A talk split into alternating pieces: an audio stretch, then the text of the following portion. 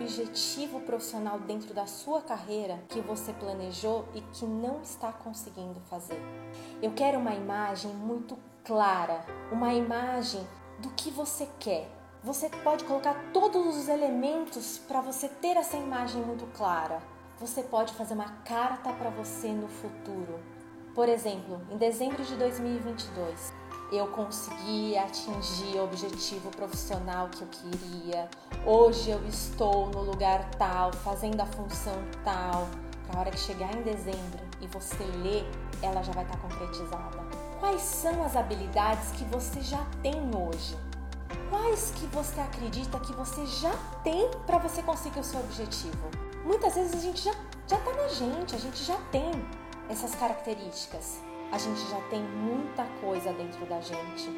Basta só a gente acreditar na gente.